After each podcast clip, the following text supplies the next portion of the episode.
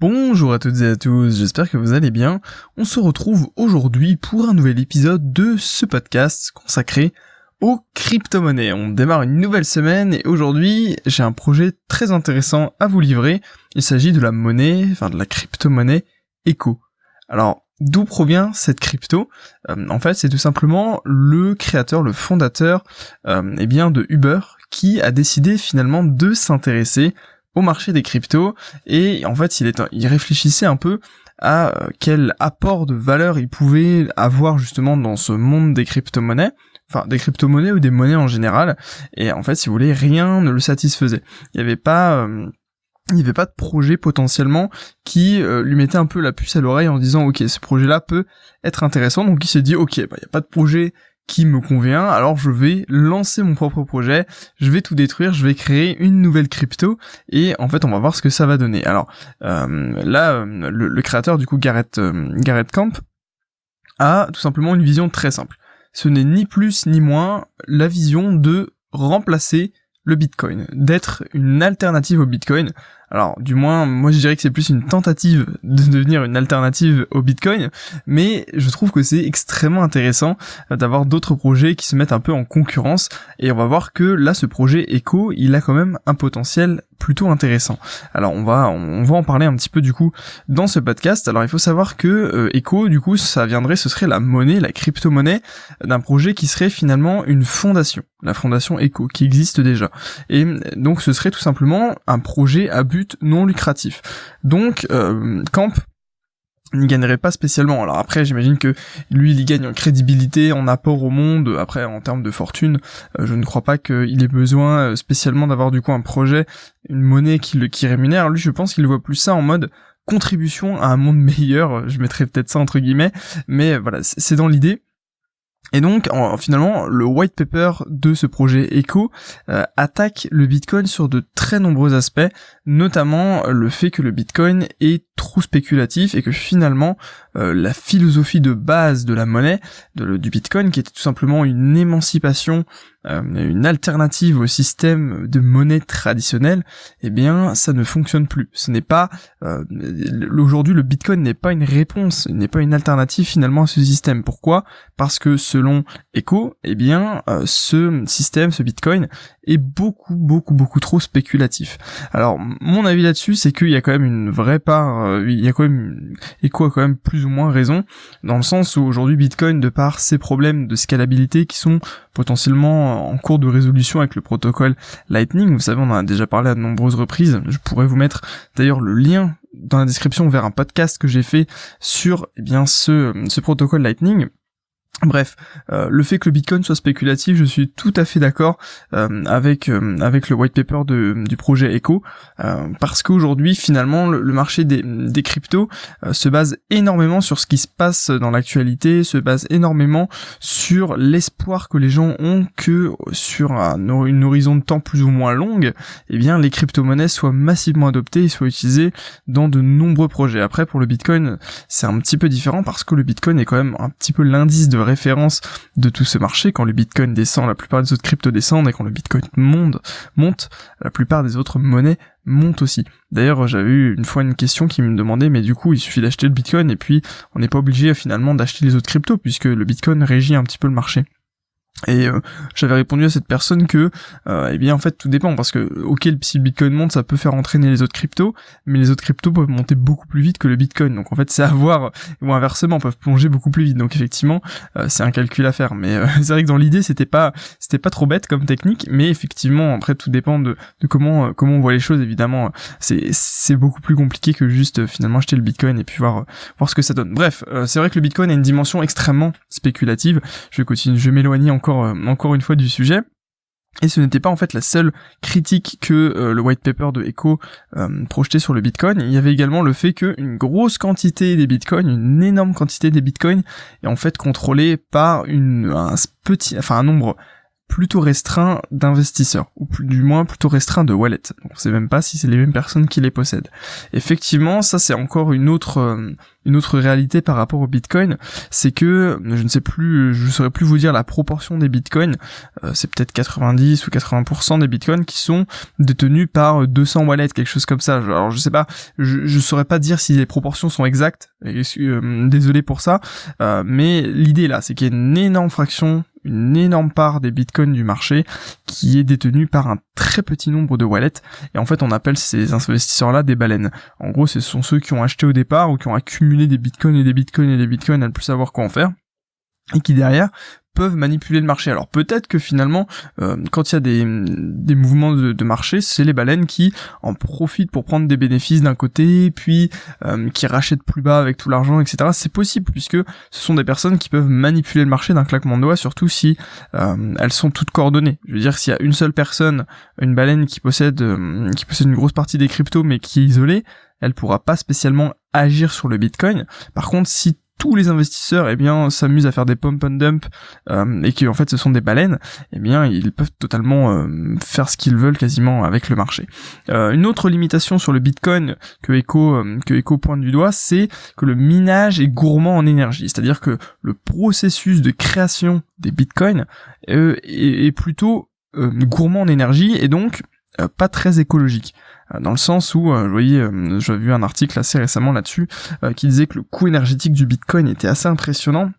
Alors je je suis plutôt euh, j'aime bien prendre du recul par rapport à ce genre d'article parce qu'on sait exact on sait pas vraiment comment il se base pour calculer ça c'est quand même assez compliqué mais toujours est-il qu'effectivement le Bitcoin a un coût énergétique électrique assez important donc voilà ça ça peut être une difficulté effectivement sur laquelle on peut travailler si on veut du coup être un concurrent direct du Bitcoin. Et puis troisième aspect qui moi euh, me parle moins, c'est que l'utilisation du Bitcoin peut être frauduleuse. Alors oui, effectivement, ça c'est un peu un argument euh, qu'on voit un peu partout, mais euh, je vous en ai déjà parlé à de très très très nombreuses reprises dans ce podcast.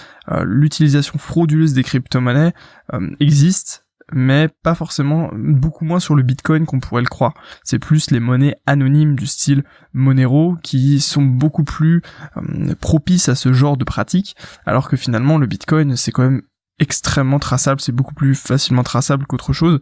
Euh, et mais ok, on peut s'en servir, c'est vrai, on peut s'en servir, mais je je trouve pas que ce soit un argument extrêmement puissant pour euh, une monnaie qui voudrait du coup s'imposer comme concurrente, eh bien du Bitcoin. Donc voilà. Après en fait avoir attaqué euh, le Bitcoin, eh bien euh, Echo, la crypto-monnaie Echo en fait euh, va à quatre missions. Elle, elle, avec ce, avec cette crypto-monnaie, elle veut se positionner sur quatre axes pour eh bien se développer.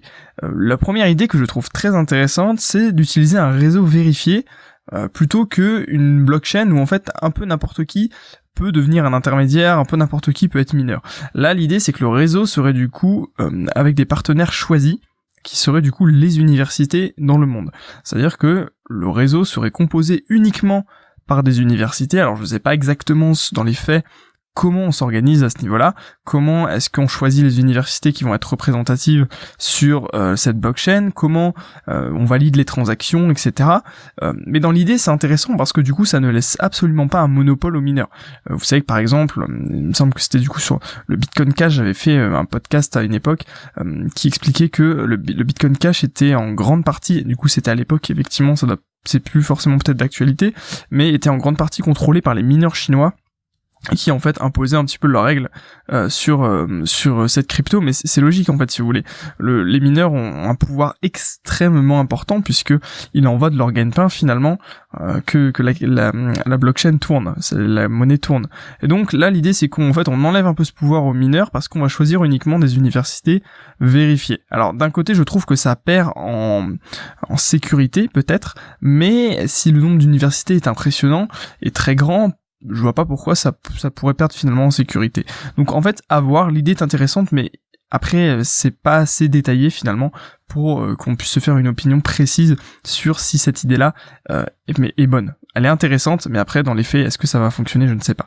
Euh, deuxième, deuxième mission que se donne Echo, c'est de réfléchir sur une manière beaucoup plus écologique de distribuer les coins. C'est-à-dire que, comme je le disais sur le Bitcoin, eh bien c'est le processus de minage qui permet tout simplement de récupérer du Bitcoin et c'est comme je vous le disais extrêmement coûteux en électricité parce que finalement on met en compétition un petit peu tous les mineurs et euh, derrière eh bien ils, ils, consomment énormément parce que ils veulent être vraiment les premiers à miner les blocs. Alors du coup là l'idée de Echo c'est de réfléchir à une autre manière de faire, une autre manière eh bien de de faire sortir de ouais de, de faire de créer en fait les échos euh, pour euh, eh bien que ce soit pas trop gourmand en énergie. Donc il y a déjà plein d'autres protocoles qui existent, la proof of stake, etc.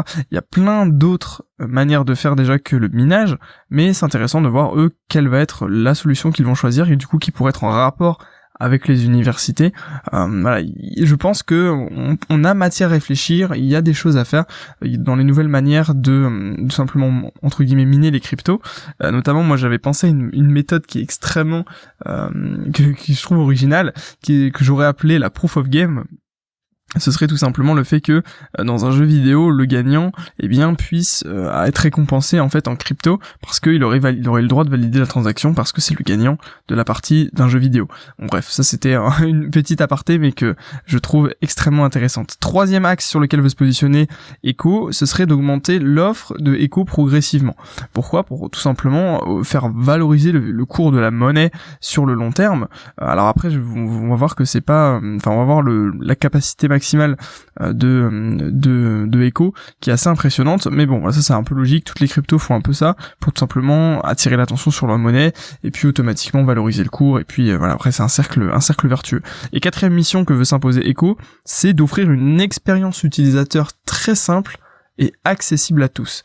Et ça, c'est, c'est, je pense, le gros défi et euh, à la fois du coup pour l'instant le gros défaut des cryptos, c'est qu'au niveau expérience utilisateur, c'est très compliqué. Et c'est pour ça qu'il y a des, des, des plateformes comme, comme Coinbase qui cartonnent parce que c'est extrêmement facile aujourd'hui de passer par Coinbase pour acheter du Bitcoin. Alors que si vous allez sur des plateformes beaucoup moins chères mais beaucoup moins user friendly entre guillemets, eh bien euh, peu de gens vont réussir à le faire alors que finalement c'est pas si compliqué. Mais comme c'est pas du tout accessible à tout le monde, eh bien automatiquement c'est une excellente idée pour Echo de bah voilà fournir notamment une, application mobile, euh, un site internet propre, etc.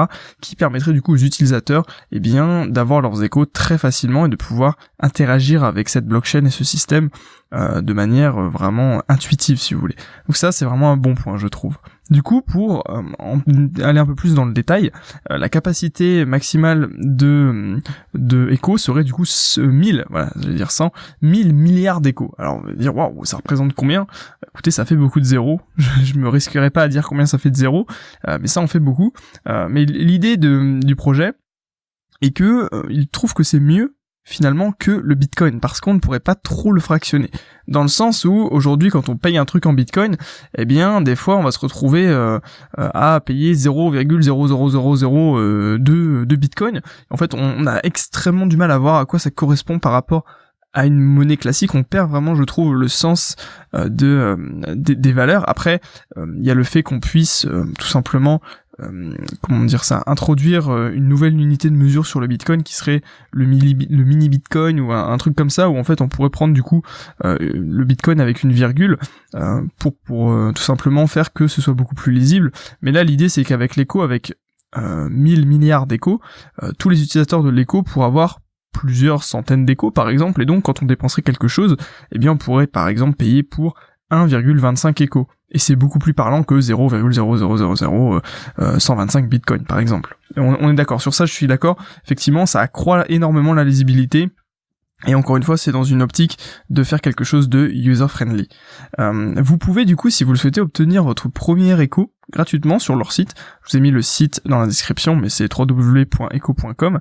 Euh, c'est très facile. Après, moi, je l'ai pas encore fait je me dis pourquoi pas essayer. Je crois qu'il faut juste donner vos coordonnées automatiquement, ça vous crée un compte, je pense, et derrière vous avez un écho. Alors bon, écoutez, pourquoi pas. Euh, moi, ça, ça, je trouve que ça peut être une bonne idée de regarder de quoi il en retourne du projet. Euh, alors actuellement, ils sont en train de mettre en place euh, le, le, réseau mondial d'universités euh, et, euh, et comment dire, ouais, juste pour revenir sur sur le, le point précédent, c'est un bon moyen finalement d'acquérir beaucoup de de personnes dans leur réseau. Le fait d'offrir un écho, ça permet vraiment de capter un peu les gens et puis puis de les sensibiliser, de dire voilà t'as un truc gratuit, allez bien. Finalement il y a, pas de, il y a jamais rien de gratuit, c'est juste que derrière ils vont récupérer un peu vos données. et du coup pour le moment, il n'y a pas d'ICO prévu, il devrait pas y en avoir, dans le sens où le projet ne n'en a pas euh, spécialement besoin. Donc en fait, il n'y a pas vraiment de manière d'investir. Je sais pas exactement comment on va devoir faire pour générer des coins et puis potentiellement avoir de la valeur dessus. Mais je ne pense pas que ce soit une crypto-monnaie spéculative du coup. Bien au contraire, ça va être juste une crypto-monnaie utilitaire qui veut se positionner comme un concurrent direct du Bitcoin. Alors après, il n'y a pas encore vraiment de détails sur les moyens techniques qui vont être utilisés pour mettre en place tout ce système. En conclusion, moi je trouve que c'est un projet à surveiller parce que ça a l'air extrêmement intéressant de voir comment ils vont justement essayer de, de boycotter le Bitcoin, d'aller attaquer le Bitcoin qui est pour le moment la référence. Après, je ne pense pas que sur le plan technique, ce soit très compliqué du coup de vaincre le Bitcoin. Euh, sur, euh, euh voilà au, niveau technique parce que le Bitcoin techniquement est pas une crypto-monnaie euh, extrêmement performante elle, est soumise à beaucoup beaucoup de problèmes de scalabilité et elle commence à vraiment être vieillissante donc aujourd'hui avec tout ce qu'on a découvert il y a beau, il y a vraiment moyen de surpasser le Bitcoin à ce niveau-là je pense que la difficulté et là c'est clairement le point le plus compliqué à aborder pour Echo ça va être d'obtenir un nombre suffisant d'utilisateurs pour que le système fonctionne je pense que c'est vraiment ça le point noir de tous les projets sur les cryptos. À partir du moment où il y a une crypto qui est lancée, qu'il n'y a pas de communauté derrière qui suit, eh bien, cette crypto est vouée à l'échec. Voilà, ce podcast est terminé. N'hésitez pas à me dire ce que vous avez pensé un peu de ce projet, euh, si vous connaissiez un peu Echo, euh, et puis euh, si ça vous tente en fait de participer un peu à cette nouvelle aventure, alors à voir comment ça va se, dérouler. N'hésitez pas, si vous le souhaitez, à avoir plus d'infos sur les cryptos, à rejoindre mon site trader-pro.fr, vous avez dans la description, c'est le premier lien, en fait ça vous ramène vers une section sur les crypto-monnaies, donc c'est trader-pro.fr slash crypto-monnaie, et vous avez dessus un guide gratuit et sans obligation d'inscription euh, qui vous permet en fait d'en savoir un peu plus euh, sur l'univers des cryptos. Voilà écoutez, je vous remercie d'avoir écouté ce podcast, on se dit à demain pour un nouvel épisode. N'oubliez pas que ce soir il y a une vidéo qui sort sur l'effet de levier, c'est le résumé du live que j'ai fait la semaine dernière et qui a été un peu foireux. Voilà, du coup je vous souhaite à tous une excellente journée, je vous dis à très bientôt, prenez soin de vous et puis à la prochaine tout le monde.